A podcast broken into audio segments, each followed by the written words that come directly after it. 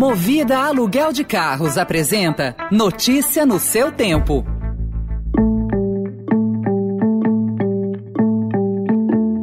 Olá, seja bem-vindo, seja bem-vinda. Começa agora mais uma edição do Notícia no seu tempo. Esse podcast é produzido pela equipe de jornalismo do Estadão para você ouvir em poucos minutos as principais informações do jornal. Entre os destaques de hoje, Polícia Federal prepara reação à invasão do Rio Madeira pelo garimpo ilegal. Relator abandona plano de reajuste anual do Auxílio Brasil pela inflação. E a decisão do governo de São Paulo em liberar o uso de máscaras ao ar livre. Esses são alguns dos assuntos que você confere nesta quinta-feira, 25 de novembro de 2021. Estadão apresenta Notícia no seu tempo.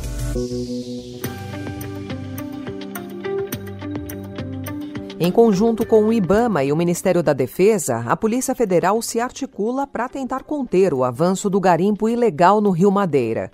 Centenas de balsas de garimpeiros estão reunidas no rio, onde teria sido encontrada grande quantidade de ouro. A PF não deu detalhes da operação. Conforme o Estadão informou ontem, garimpeiros já estavam cientes da mobilização policial e, em troca de mensagens, falaram em reação, caso sejam abordados. Para retirar o ouro do fundo do rio, as balsas sugam a terra com mangueiras. A prática causa graves danos ambientais. Em entrevista ao Jornal Nacional da TV Globo, Dani Clay Aguiar, ativista do Greenpeace, contabilizou mais de 300 balsas. São imagens de uma, de uma grande vergonha nacional. Nós estamos vendo aqui um conjunto de mais de 300 balsas colocadas numa ponta de rio, sem licença ambiental alguma, mas operando naturalmente à luz do dia, sem, sem ser incomodada por ninguém. E o uso de máscaras ao ar livre deixará de ser obrigatório no estado de São Paulo a partir do dia 11 de dezembro, como anunciou o governador João Dória. A partir do sábado, dia 11 de dezembro, não será mais obrigatório em todo o estado de São Paulo o uso de máscaras ao ar livre.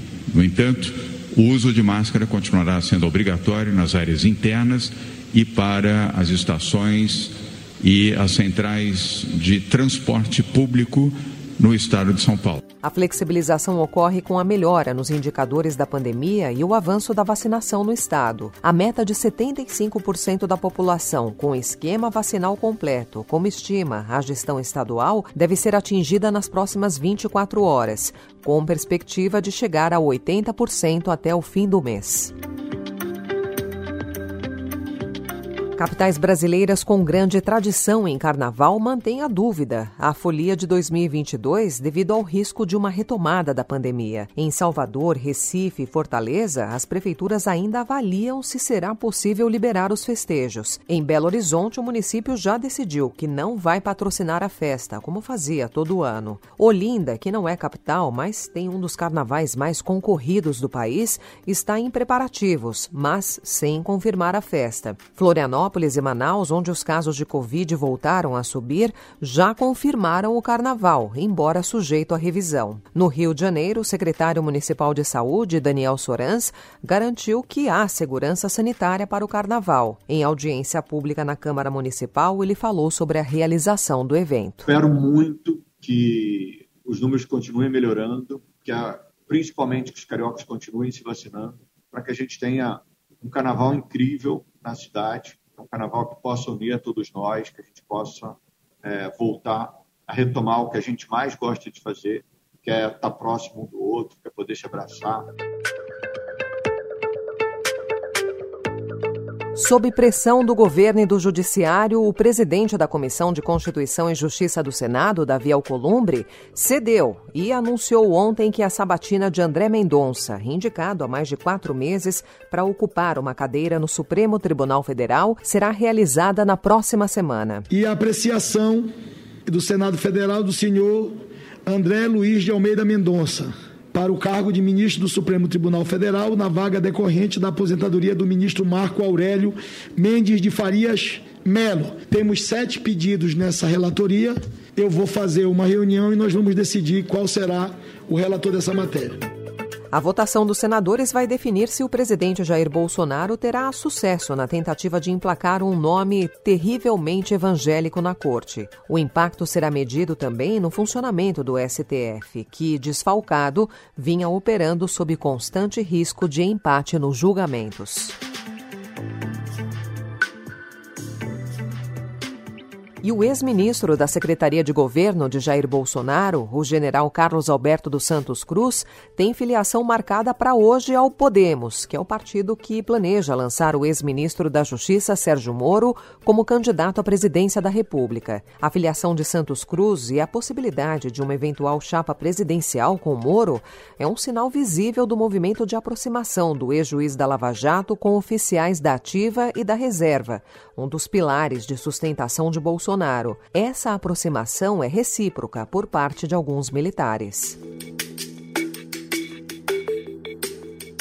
Pressionado pelo governo, o relator da medida provisória que criou o Auxílio Brasil, o deputado Marcelo Aro, retirou de seu relatório a possibilidade de reajuste anual dos benefícios do programa social atrelado à inflação. A votação da MP, que define o desenho do novo programa criado para ser a marca do governo Bolsonaro, está marcada para hoje. A MP precisa ser votada na Câmara e no Senado até o dia 7. A Petrobras anunciou ontem um aumento de 13 bilhões de dólares, ou 24%, em seu plano de investimentos para os próximos cinco anos. O plano estratégico prevê 68 bilhões de dólares, com a maior parte dos recursos destinada ao pré-sal. Apesar disso, o plano trouxe pela primeira vez a intenção da companhia de diversificar o portfólio para reduzir a sua dependência de fontes fósseis, priorizando negócios de energia e novos produtos. Esse é o primeiro plano sob comando do general general Joaquim Silva e Luna, que assumiu em abril, em meio a debates sobre reajustes dos preços dos combustíveis, discussão que continua até agora. Na Alemanha, os três partidos que negociavam a formação de um novo governo, social-democrata, verdes e liberal-democrático, chegaram ontem a um acordo para formar uma inédita coalizão que vai dirigir a maior economia da União Europeia. Esse será o primeiro governo em 16 anos que não terá a chanceler Angela Merkel como figura central. A aliança de centro-esquerda fala em destinar um bilhão de euros para o combate à Covid e anunciou também a intenção de legalizar a maconha. Notícia no seu tempo.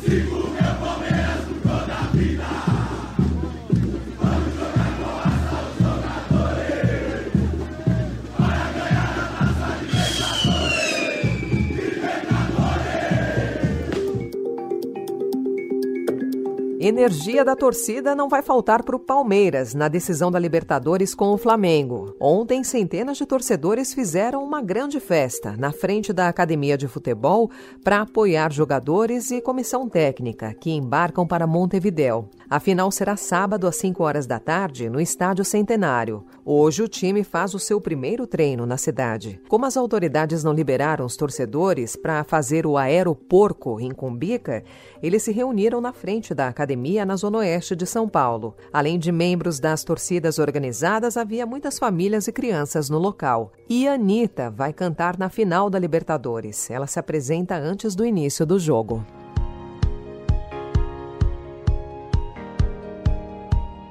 Essa foi mais uma edição do Notícia no seu tempo, com apresentação e roteiro de Alessandra Romano, produção e finalização de Gustavo Lopes. O editor de núcleo de áudio é Manuel Bonfim. Obrigada pela sua companhia até aqui e até amanhã.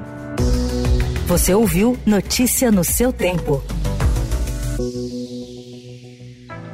Notícia no seu tempo. Oferecimento Movida Aluguel de Carros. A vida é para ser movida. Saiba mais em www.movida.com.br.